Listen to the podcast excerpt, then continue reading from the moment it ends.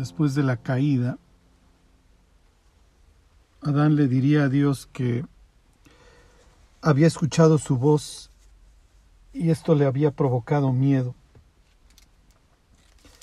Capítulo 3 del Génesis narra una, una tragedia espantosa que ha acompañado a la humanidad desde entonces. Algo que nunca debió de haber entrado en la vida del hombre como es el miedo y la vergüenza. Ahora dominan, ahora dominan su vida. Si de alguna manera pudiéramos ponerle nombre al 2020, le pondríamos el año del miedo. Ayer estaba con, con, mi hijo en un restaurante viendo una película este, de blanco y negro. Este, de hace, pues más o menos unos 80 años.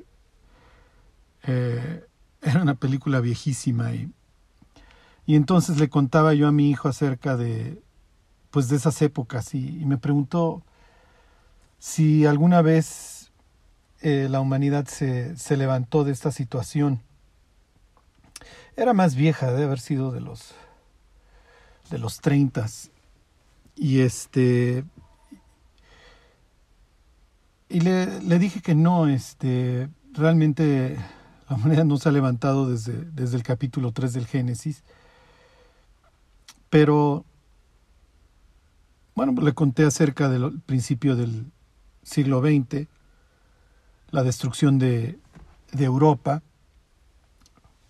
posterior a la, a la Primera Guerra Mundial viene una división ridícula de, lo que sería Europa y parte del, del, Medio Oriente, que obviamente deja las bases sentadas, pero pues no es que terminó la Primera Guerra Mundial en el 19.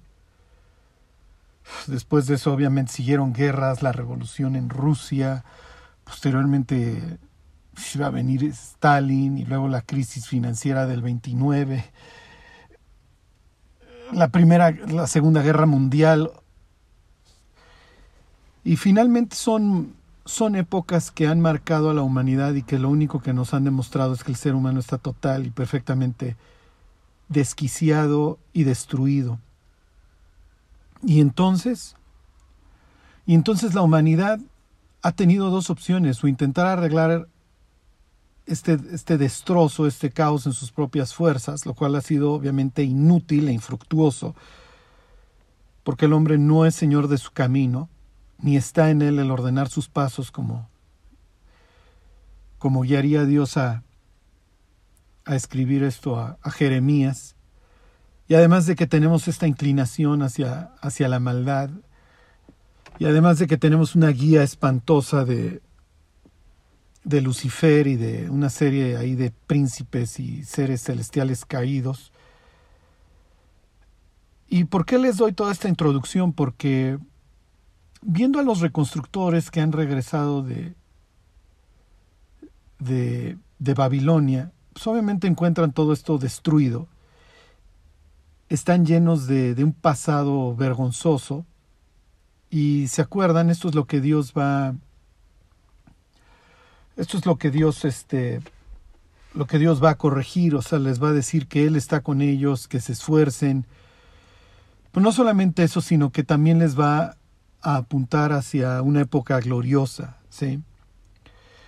Y Dios va en este capítulo 3 de Zacarías a mencionar cosas que tienen que ver con la persona que arreglaría y que arreglara todo este destrozo, ¿sí? Eh, necesitamos un héroe, necesitamos alguien que arregle esto, el, el, desastre en el que estamos metidos y no solamente en el que estamos metidos, sino el que va incrementando. Y eso es de lo que nos habla, va, va a venir alguien que, va, que tiene la, los medios para arreglar todo esto. Y no, no me refiero a medios financieros, el ser humano no está dinero. El ser humano está destruido por el pecado. Y eso quedó claro desde lo que nos cuenta el poeta en el, en el libro de lamentaciones. ¿De qué se lamenta el hombre? Lamenta es el hombre de su pecado. Lo peor es que cuando Dios invita a Adán a que enfrente su vida, has comido del árbol que te mandé que no comieras, Adán muestra ya la total destrucción que obviamente iba a ir en, aumento en él y a través de sus descendientes. Pero Adán ya muestra un carácter total y perfectamente destruido, una desconfianza hacia Dios, una confianza en sí mismo y la idea de que puede escapar las consecuencias de sus actos. Adán, al igual que muchos taúres, cree que el sistema puede ser vencido. Nadie puede vencer al sistema y la humanidad todavía no se ha dado cuenta. Los descendientes de Adán, al igual que él, no nos hemos dado cuenta. No puedes vencer al sistema. No es rey, Dios no puede ser burlado. Todo lo que el hombre sembrare, eso también segará. No hay forma de vencer al sistema. La ecuación tarde o temprano se equilibra. Entonces, Adán, hiciste esto, es que la mujer, que tú, etcétera, etcétera. Entonces, obviamente esto que, es lo que nos muestra que Adán ya está total y perfectamente desquiciado. Y nos lo cuenta el propio Génesis 3 cuando nos platica que Adán se fue a esconder debajo de esa higuera como todos nos hemos ido a esconder debajo de alguno de estos árboles o de estas filosofías o de estas religiones. Pero hay dos personas a las que jamás hemos podido engañar, la que vemos en el espejo y a Dios. Y esto obviamente permea nuestra vida y nos hace que seamos malos, que, que nos escondamos, que vivamos con una mala conciencia, que veamos con malos ojos al de enfrente. Y esto es lo que tiene que ser removido. La culpa y la vergüenza, lo que el hombre necesita es el perdón de sus pecados y el restablecimiento de su comunión con Dios. Y eso es lo que le promete Dios a Josué, hijo de Josadac, obviamente a su pueblo, el cual va representado este, no solamente en la vestimenta, sino en la vida del propio sumo sacerdote. Esto es lo que necesitamos y a partir de ahí se puede construir. Ok, les voy a leer los versículos 8 y 9, 8, 9 y 10 de Zacarías. Y aquí sí es muy importante que entiendan la secuencia, porque aquí el orden de los factores sí altera el producto. ¿Ok? Y les voy a enseñar cómo, eh, cómo se interpretaban estos versículos, cómo lo hubiera interpretado algún estudioso de la Biblia en la época de Jesús, qué interpretación le da Jesús y cómo no se entendió y aún no se ha entendido. ¿Ok? Si nosotros logramos captar estas ideas que nos enseñan estos tres versículos, entendemos perfectamente el Evangelio y estamos capacitados para enseñárselo a cualquier persona. Ok, se los voy a leer. Dice, escucha pues, estoy leyéndoles Zacarías 3, 8 al 10, escucha pues ahora, Josué, sumo sacerdote, tú y tus amigos que se sientan delante de ti, porque son varones simbólicos. Esto ya lo vimos la semana pasada. Esto es lo que quiero que lean He aquí yo traigo a mi siervo el renuevo, porque he aquí aquella piedra que puse delante de Josué. Sobre esta única piedra hay siete ojos. Aquí yo grabaré su escultura, dice Jehová de los ejércitos, y quitaré el pecado de la tierra en un día. En aquel día, dice Jehová de los ejércitos, cada uno de vosotros convidará a su compañero debajo de su vid y debajo de su higuera. Ok, ya no me detengo en, esto de que de Josué, sumo sacerdote, tú y tus amigos que se sientan delante de ti, porque son varones simbólicos, eso lo vimos la semana pasada, ok. Finalmente Josué y sus compañeros se vuelven un testimonio, por así decirlo, así lo entenderíamos nosotros, ok. Y así como muchas personas ejemplificaban con su vida los planes de Dios. Esa es la idea que Josué ejemplifique a través ahora de una buena conciencia el trabajo que Dios hace. ¿Ok? Eh, piensen en los hijos, los hijos de, de Isaías. Isaías dice, he aquí yo y los hijos que Dios me dio, y tiene un hijo que se llama el botín se apresura. Entonces se convierte Isaías y sus hijos en, en, un símbolo, en un testimonio que los judíos, al que los judíos le tienen que prestar atención. Piensen en la vida del profeta Ezequiel, que duérmete de este lado, y ahora duérmete de aquel, y ahora no hagas luto por tu mujer, y ahora cocina al excremento, sí, tal cual como lo escucharon, tus alimentos. Entonces, eh, a ver, tú, profeta, anda descalzo y sal de la ciudad porque así van a salir al exilio. Entonces muchas veces los profetas se convertían en verdaderos presagios para el pueblo. Se los decía la semana pasada. La idea es que los cristianos seamos un testimonio de lo que Dios hace en las vidas de las personas para que el mundo sepa para que nosotros realmente nos podamos convertir en la luz del mundo, para que viendo una vida transformada, las personas que nos rodean glorifiquen a nuestro Padre que está en los cielos. ¿Ok? Pero eso ya lo dejamos atrás.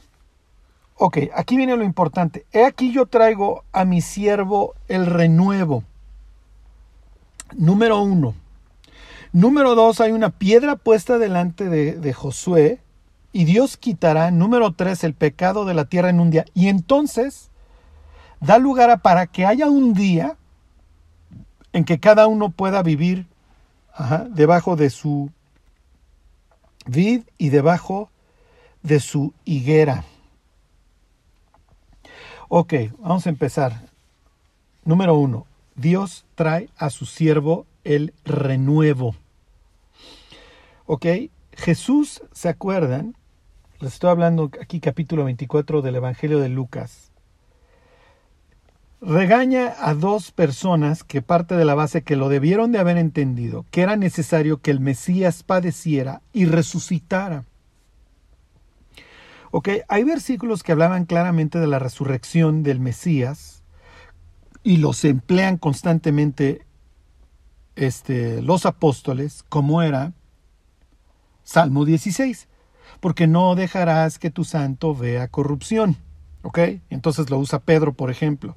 Entonces dice, aquí sigue la tumba de David y David no se levantó de entre los muertos. Entonces, ¿de quién estaba hablando David? No de sí mismo, sino que estaba hablando del futuro Mesías. ¿Ok? Piensen en Isaías 53. Cuando haya puesto su vida en expiación por el pecado, verá linaje vivirá por largos días. Entonces primero pone su vida en expiación y luego ve linaje y vive por largos días. ¿Ok? Otro de los conceptos para entender la resurrección es precisamente este. He aquí yo traigo a mi siervo el renuevo. ¿Por qué? Porque se taló un árbol. ¿Y qué es lo que sale del árbol talado? Un renuevo. Vuelve a brotar vida de donde no había. ¿Ok? La palabra en hebreo es tzemach. ¿Ok? Y no la vamos a encontrar nada más aquí, la vamos a encontrar también en el libro de Jeremías, por ejemplo. ¿Ok? Y son conceptos que los apóstoles van a tomar para hablar precisamente del Mesías. Más claro sería este de Jeremías 23.5, se los voy a leer. Ok, dice, He aquí vienen días, dice Jehová, en que levantaré a David renuevo justo, tzemach justo. ¿Ok? Y reinará como rey, el cual será dichoso, y hará juicio y justicia en la tierra. En sus días será salvo Judá e Israel habitará confiado. Esta es la idea mesiánica. Va a venir el Mesías y entonces vamos a poder vivir sin miedo. ¿Ok? Se va a revertir la situación que generó la caída de Génesis 3. ¿Ok? Y este será su nombre con el cual le llamarán Jehová, justicia nuestra. Y piensen, esta es la idea que desarrolla Pablo, por ejemplo, en Gálatas y en la carta a los romanos. Él es el que justifica a muchos. Piensa en 2 de Corintios 5, al que no conoció pecado, por nosotros lo hizo pecado para que nosotros fuésemos hechos justicia de Dios en él. Justificados pues por la fe, tenemos paz para con Dios. sabiendo que el hombre no es justificado por las obras de la ley, sino por la fe de Cristo. Cristo es nuestra justicia, el cual nos ha sido hecho por Dios sabiduría, justificación y redención para que el que se gloríe, se gloríe en el Señor. 1 Corintios 1. ¿Ok? Las personas que quieran ir al cielo lo pueden hacer porque Cristo se levantó de entre los muertos, el renuevo, y Él es nuestra justicia. Y hoy podemos, tenemos esta posibilidad de acceder a la presencia de Dios. ¿Por qué? Porque Dios nos considera justos. ¿Por qué? Porque nos atribuye la justicia de Cristo. ¿Ok? Porque su sangre nos limpió. Imagínense, hoy parto yo a la presencia de Dios, muero, y a la entrada del cielo me pregunta un ángel, ¿qué haces tú aquí? Tú eres un pecador putrefacto. Y yo le digo, no, yo soy justo. Y el ángel dice, no, no lo eres. Y yo le digo, sí, sí lo soy. Y volteo a ver a Dios y le digo, ¿verdad que soy justo? ¿Y qué diría, qué diría Dios? Ustedes no lo crean, diría, sí, sí es justo, pásale. Y entonces el ángel voltearía a ver a Dios. No lo es. Sí, sí lo es. ¿Por qué entraría yo revestido de Cristo? Yo le diría, sí, sí soy justo. ¿Ok? ¿Por qué? Porque invoqué el nombre de Cristo, que es Jehová, justicia nuestra. Él es mi justicia, Él es el que me justificó. ¿Ok? Y sí, pues todos partimos de la base que somos pecadores putrefactos. Y acuérdense, en el cielo y en el infierno hay pecadores. La única diferencia es que unos están vestidos de Cristo, los otros están desnudos. ¿Ok? Toda su inmundicia y todos sus pecados nunca fueron cubiertos. ¿Por qué? Por una simple y sencilla razón, porque no quisieron. Porque no se quisieron arrepentir. Acuérdense, Dios no manda a nadie al infierno, el ser humano se va por su propio pie. ¿Ok? Entonces viene esta promesa miren, les leo otro. Si le suman 10 al 23, eso les va a servir este, de memotecnia. Si le suman 10, les da 33. Y si le suman al, al 23, 5, al versículo 5, le suman 10 también. Se van al 33, 15. Dice, en aquellos días y en aquel tiempo, Jeremías 33, 15, Haré brotar a David un renuevo de justicia y hará juicio y justicia en la tierra. En aquellos días Judá será salvo y Jerusalén habitará confiada y se le llamará Jehová justicia nuestra. Porque así ha dicho Jehová, no faltará David varón que se siente sobre el trono de la casa de Israel. ¿Ok? Entonces viene en primer lugar la promesa de que Dios va a traer a su siervo el renuevo. ¿Ok? Y este concepto del siervo no es nuevo en, Ya tiene tiempo desarrollándose, o por lo menos es contemporáneo a esta idea del siervo que también presenta la literatura de la restauración en el libro de Isaías. He aquí mi siervo, yo le sostendré, ¿se acuerdan? Él traerá justicia a las naciones Ok, entonces tenemos la idea de que, de que hay un siervo, y a veces es un siervo sufriente, que finalmente va a sacar adelante la justicia de Dios. Entonces, viene esta promesa de que viene un siervo. ¿Ok? Jesús no era ningún radical de pelo largo. Jesús es el siervo de Dios por excelencia, el obediente a la voluntad del Padre. Ok, por eso toda esta idea de, de, Jesús el hippie que se genera en los sesentas para atraer a la juventud no sirvió de nada. Y fue el precursor ¿sí? de lo que sería la iglesia posmoderna ¿sí? o la iglesia emergente. ¿sí? en donde salen las personas con sus jeans rotos y todos los tatuajes y se presenta Jesús como un disruptor, etcétera. No, no, no, no, no. Jesús es el siervo y muchas veces el siervo sufriente que prefirió entregar su vida hasta la muerte antes que rehusar a cumplir con la voluntad de Dios. ¿Ok? Entonces acuérdense, Esto es muy importante. Y luego dice Zacarías 3:9, porque aquí aquella piedra que puse delante de Josué. Sobre esta única piedra hay siete ojos. He aquí yo grabaré su escultura, dice Jehová de los ejércitos, y quitaré el pecado de la tierra en un día. Entonces primero nos dice que va a traer a su siervo, y luego habla de una piedra que está delante de Josué. Y la piedra tiene siete ojos. Ok, lo de los siete ojos nos queda claro que son, nos da la idea de, la perfección de Dios y, y sus ojos que recorren toda la tierra. La verdad es que de este lado, sí, y ya teniendo el Apocalipsis en la mano, pues no nos cuesta nada de trabajo entender esto. Pero yo me quiero meter en el cráneo de, Zacarías y de Josué. ¿Qué es lo que él entiende? ¿Ok? De repente le hablan de una piedra que está delante de él. La piedra tiene siete ojos y tiene una... Miren, nuestra Biblia dice aquí yo grabaré su escultura. La palabra escultura ahí es pitúa, pero es más bien este algo tallado. La piedra tiene una talladura. Se los voy a leer de la Biblia de las Américas.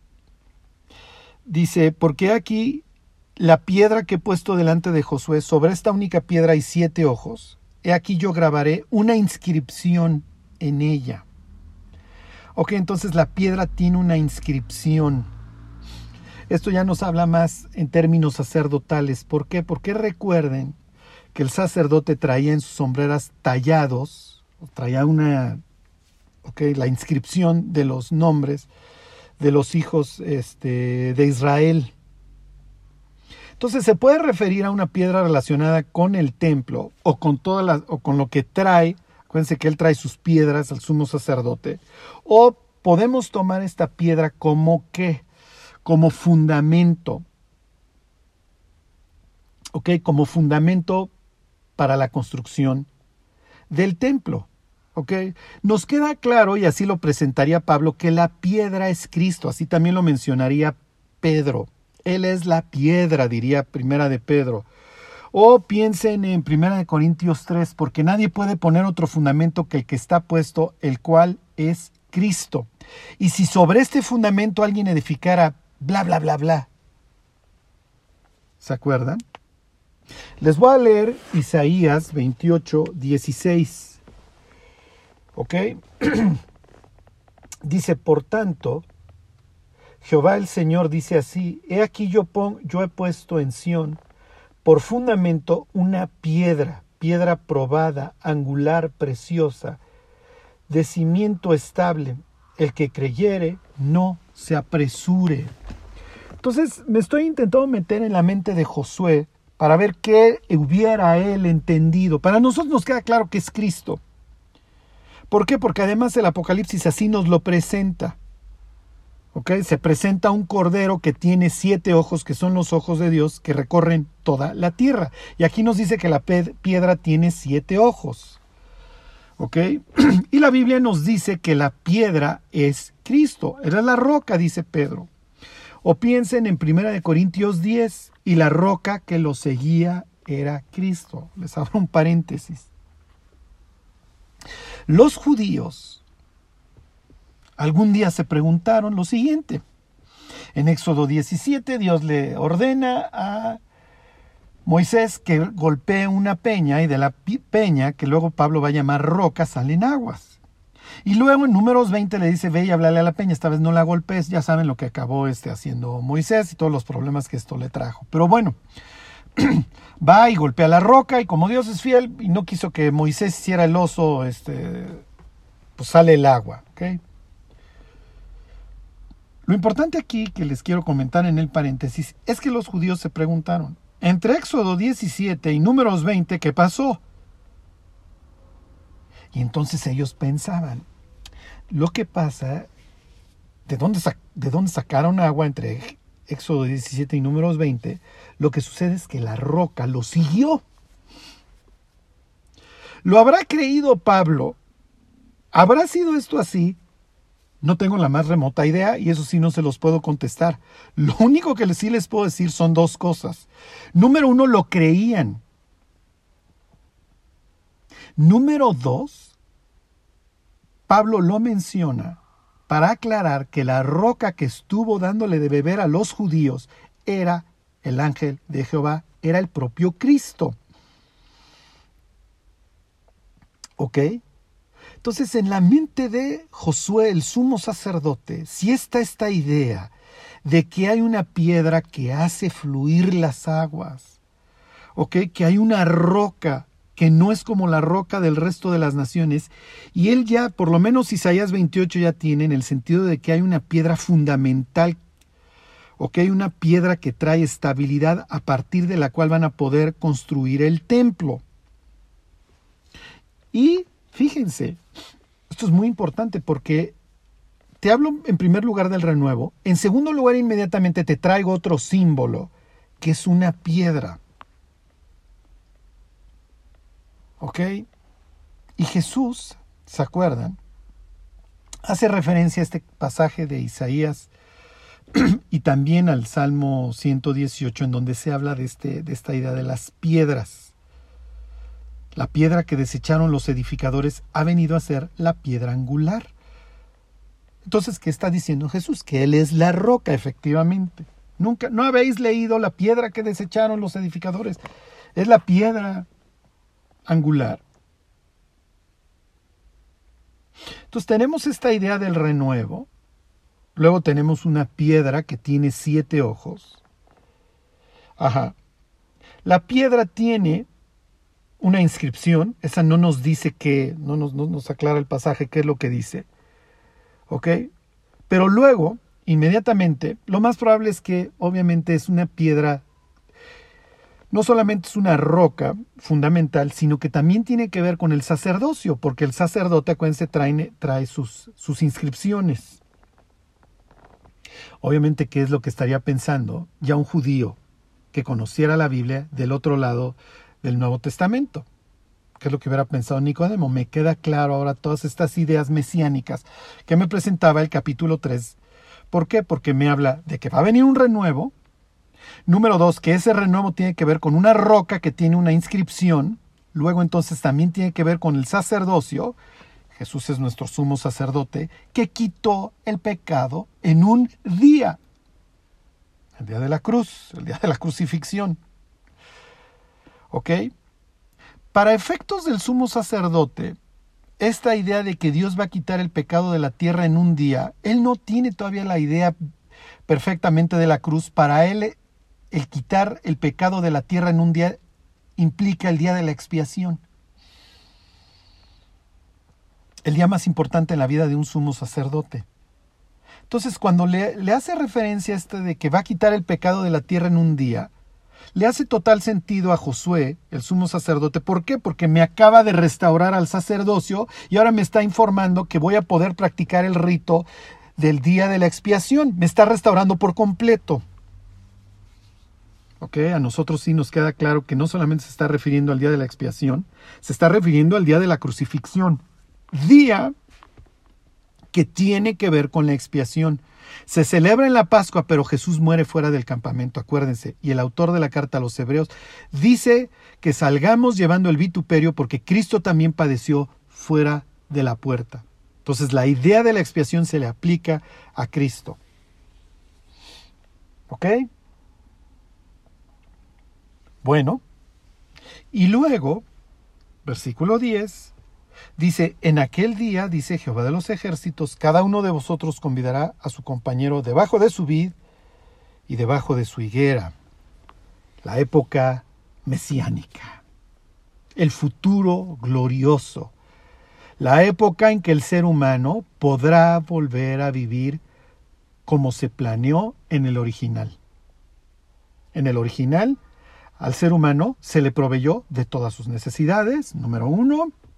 Se le dio un propósito, ¿se acuerdan? El propósito sería el número uno, fructificad y multiplicaos. Te doy todo esto, todas tus necesidades están cubiertas, te bendigo, coloco a toda la creación debajo de tus pies y además te doy una conciencia perfecta. Y estaban Adán y su mujer, ambos desnudos, y no se avergonzaban. No se refiere que no tenían ropa o que anduvieran en cuero, se refiere a que no hay nada que esconder. ¿Ok? Eso implica la restauración total. ¿Ya? Sales a tu jardín, ahí está tu higuera, ahí está tu vid, invitas a tu amigo, no hay nada que temer, todo es perfecto. Eso lo va a narrar más adelante los capítulos 9 y 14 de este propio libro de Zacarías. ¿Ok? Pero acuérdense que hay un orden. ¿Ok? Primero viene el renuevo, luego quito el pecado y luego viene lo que nosotros entenderíamos por el milenio. Para ellos es la época mesiánica, va a venir el Mesías y vamos a poder adorar a Dios sin que haya muerte, sin que haya dolor, sin que haya clamor. ¿Ok? Bueno, eso es lo que implica. Se los leo. Miqueas 4:4. Listo, dice. Eh, se los leo desde el 3. Y él juzgará entre muchos pueblos y corregirá naciones poderosas hasta muy lejos. ¿Ok? Y martillarán sus espadas para asadones y sus lanzas para hoces. No alzará espada nación contra nación, ni se ensayarán más para la guerra. Piensen en nuestro mundo de hoy. Y se sentará cada uno debajo de su vid y debajo de su higuera, y no habrá quien los amedrente, porque la boca de Jehová de los ejércitos lo ha hablado. ¿Ok? Eh, piensen en Primera de Reyes 4:25, que dice, esto es así como el cenit en la vida de los judíos, que les duró poco el gusto, se los leo cuando Salomón hereda el trono y se está portando bien antes de su apostasía. ¿Ok? Y entonces vienen de todo el mundo a escuchar la sabiduría de Salomón y Salomón es un hombre sabio y justo. ¿Ok? Y hay paz por todas las fronteras. Se los leo.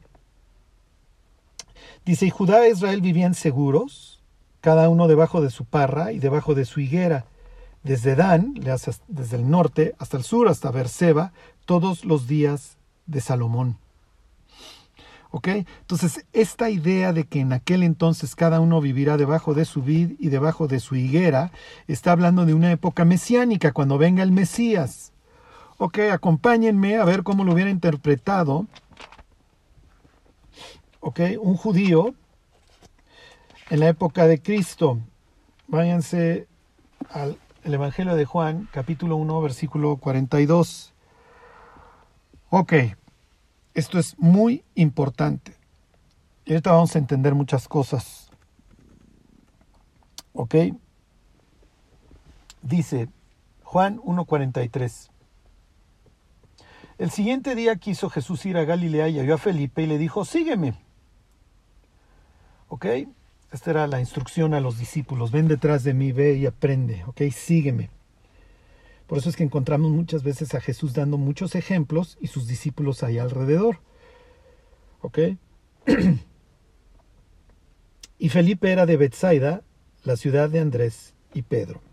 Felipe halló a Natanael y le dijo, Hemos hallado a aquel de quien escribió Moisés en la ley, así como los profetas, a Jesús, el hijo de José, de Nazaret. Ok, ya nos encontramos al Mesías, ¿cómo ves?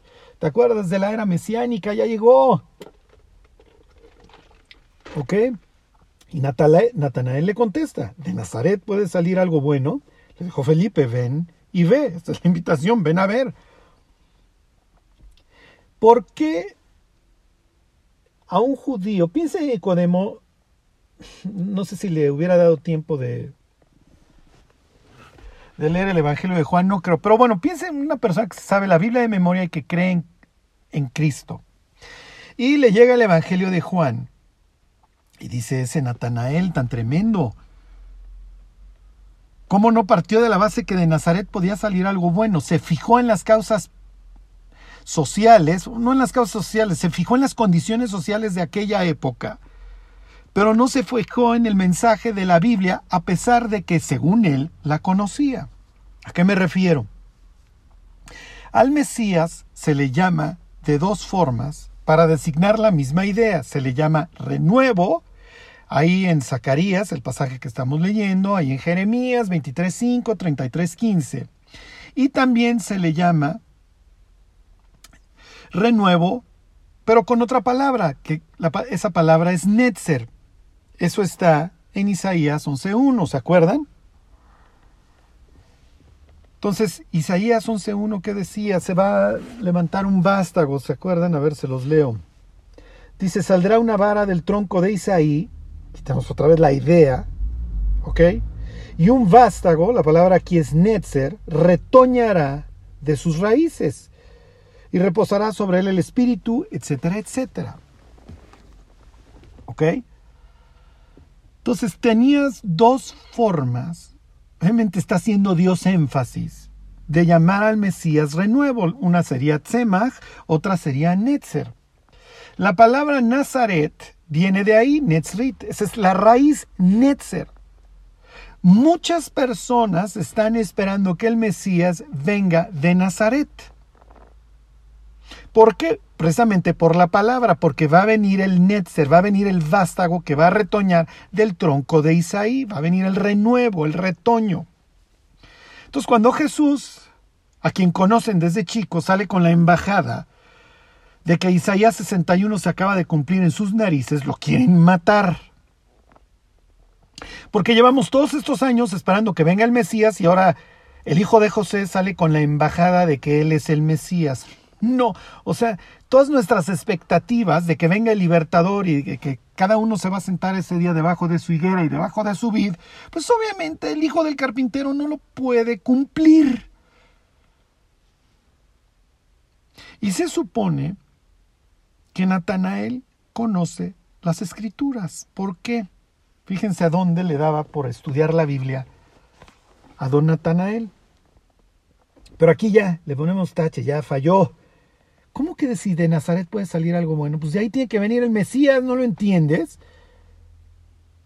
De Nezrit.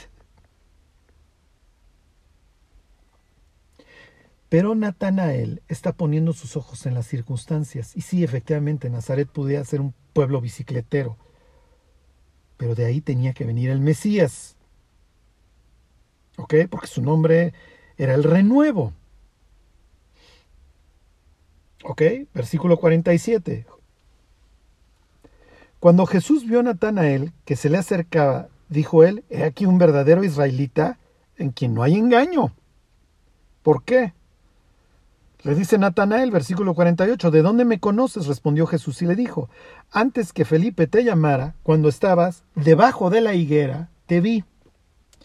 ¿Por qué se ponía a estudiar la Biblia, don Natanael, debajo de la higuera? Bueno, pues precisamente por palabras como las que encontramos en Zacarías 3 y en Miqueas 4, porque cuando venga el Mesías, todos vamos a estar debajo de nuestra higuera y debajo de nuestra vid entonces, ¿qué está implicando la vida de Natanael? Que ya quiere que venga el Mesías. Entonces, cuando le dicen, ya no lo encontramos, pues ¿de dónde es? De Nazaret. Mm, bueno, pues ni modo, ya voy. Pues sí, sí voy. Me interesa, es lo que llevo esperando todos estos años, ¿no? Y esta es la esperanza que tengo, que finalmente ya quiero poder adorar a Dios en paz. Y entonces le dice, respondió Natanael y le dijo, Rabí, Tú eres el Hijo de Dios, tú eres el Rey de Israel. Entonces, relax, le va a decir Jesús. O sea, versículo 50, respondió Jesús y le dijo, porque te dije, te vi debajo de la higuera, ¿crees? Cosas mayores que estas verás. Y le dijo, de cierto, de cierto os digo, de aquí en adelante veréis el cielo abierto y a los ángeles de Dios que suben y descienden sobre el Hijo del Hombre. Y este lugar en donde ascienden y descienden ángeles, en terminología hebrea ellos entenderían que sería Betel o la casa de Dios. Jesús obviamente está citando este pasaje de Génesis 28. Y efectivamente en Jesús, diría Pablo, habita corporalmente toda la plenitud de la deidad. Jesús es la casa de Dios. ¿Ok? bueno, entonces, falló don Natanael. En realidad fallaron todos los judíos. ¿Y a qué me refiero? Y con esto termino. A Josué se le remueve toda su culpa, todo su pecado, toda su inmundicia, y se le viste de nuevo. pero puede ser de a gratis. El renuevo que vendría se llamaría justicia. ¿Se puede perdonar el pecado nomás así? El asesino va, mata a toda una familia y le dice al juez, estoy súper arrepentido. Y el juez lo ve súper arrepentido y dice, sí, es cierto, ya te vi que estás bien arrepentido, sal. Esto no es justo. Esto no es justo, destruiste vidas. Y Dios no es injusto. Permitirle al ser humano entrar al cielo nomás porque se arrepintió es injusto. El pecado tiene una consecuencia y la Biblia dice que esa consecuencia, el salario, la retribución, la paga del pecado es muerte. Y esto no lo entendieron los judíos. Cristo no vino a liberar a la humanidad de los romanos, de los nazis, de Trump, de Bannon, de Biden. No vino a liberar a la humanidad del fascismo ni del comunismo. Cristo vino a librar a la humanidad de lo que la destruyó. Y se llama pecado. Eso es lo que ha destruido la vida del ser humano. Cuando Cristo entra a Jerusalén, ahí lo están esperando, cual macabeos, con sus palmas en señal de victoria. Y Jesús entra tal como lo decía Zacarías 9:9. He aquí tu rey viene a ti justo y Salvador, humilde, sentado sobre un burro. Y luego habla precisamente de la paz. Jesús no es un líder militar. Y cuando ve este espectáculo, Jesús se pone a llorar. Oye, Jesús te está recibiendo la multitud, están echando sus ropas frente a ti, están ondeando las palmas. Sí, porque creen que soy Judas Macabeo. Creen que vengo a iniciar una revolución. Y olvídense, Judas Iscariote, el tocayo, bueno, feliz. Ya vamos a destruir a todos estos opresores. Los romanos son una consecuencia de sus pecados.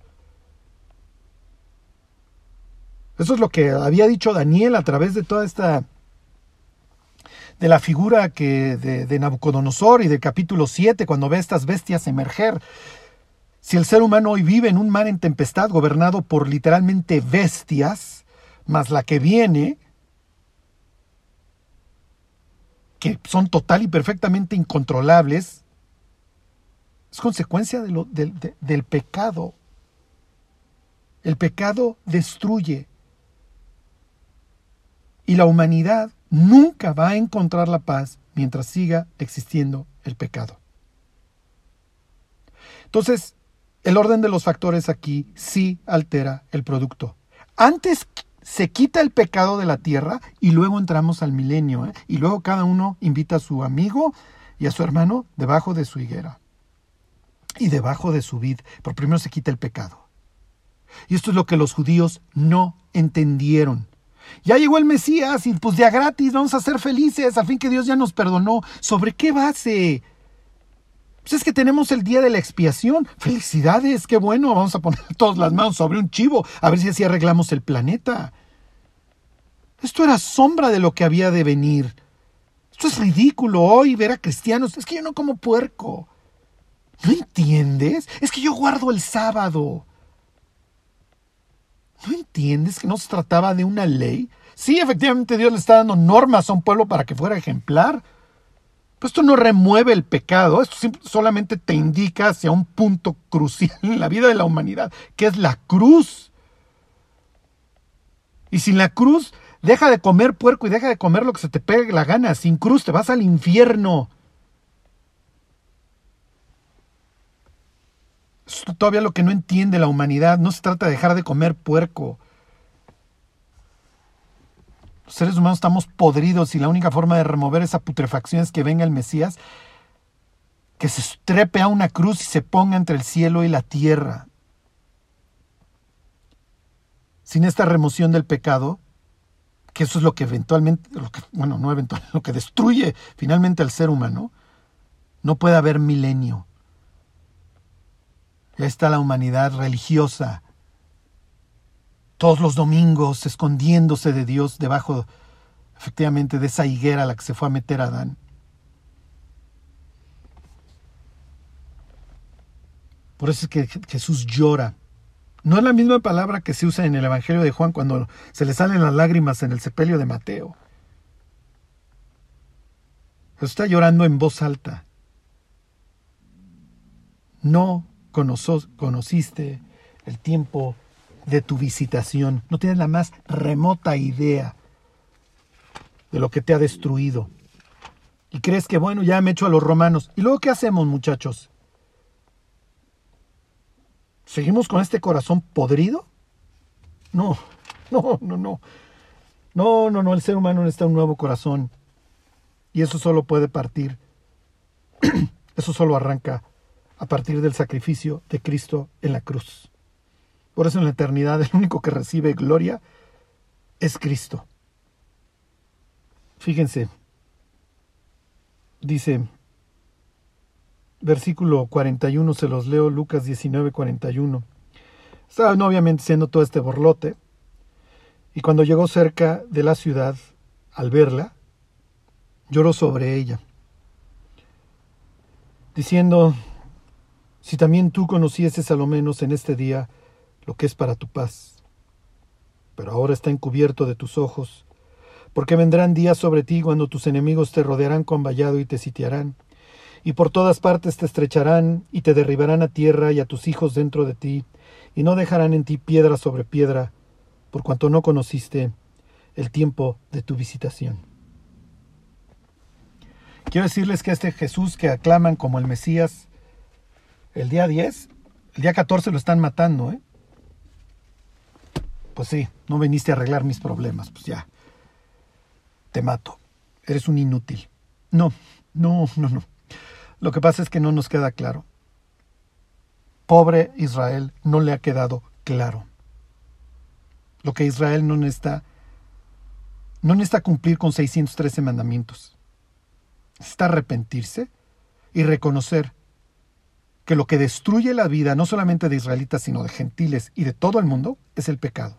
Y que el pecado tenía que ser pagado. Y alguien lo pagó. El renuevo. Sí, renuevo, ¿por qué? Porque murió y resucitó.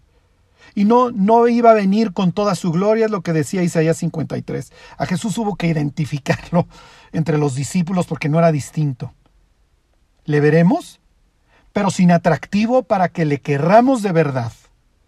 No, si Jesús hubiera venido en toda su gloria, todos lo hubiéramos querido, es lo que dice Proverbios, todos son amigos del rico pero vino como un humilde carpintero o albañil, como le quieran llamar. La palabra es tecton, ¿se acuerdan? ¿Para qué? Para que realmente los que estuvieran hartos de sus pecados fueran al pie de la cruz.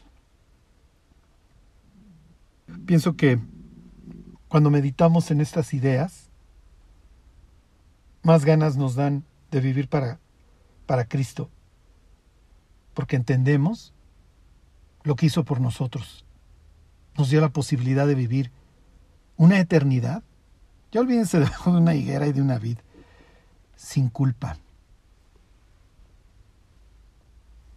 Nos dio la oportunidad de vivir toda la eternidad con una conciencia perfecta. Podremos ir por la vida como niños sin una cartera, sin una identificación, sin una llave, en un sitio perfecto. La puerta, la puerta se abrió ahí en el Gólgota, el día que Dios cubrió, expió todas nuestras faltas.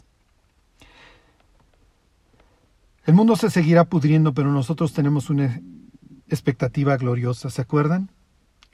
En aquel día, en aquel día. En aquel día, dice Isaías 26, vamos a cantar. En aquel día, dice Isaías 27, Dios acabará de aplastar el mal al dragón. En aquel día, dice Zacarías 3:10, cada uno de nosotros podrá estar debajo de su higuera y debajo de su vida en un jardín, sin miedo, gozando de todo lo que Dios planeó. Hasta entonces, que podamos ser varones simbólicos, que podamos ser varones que indiquen cuál es el camino hacia la cruz. Que Dios los bendiga.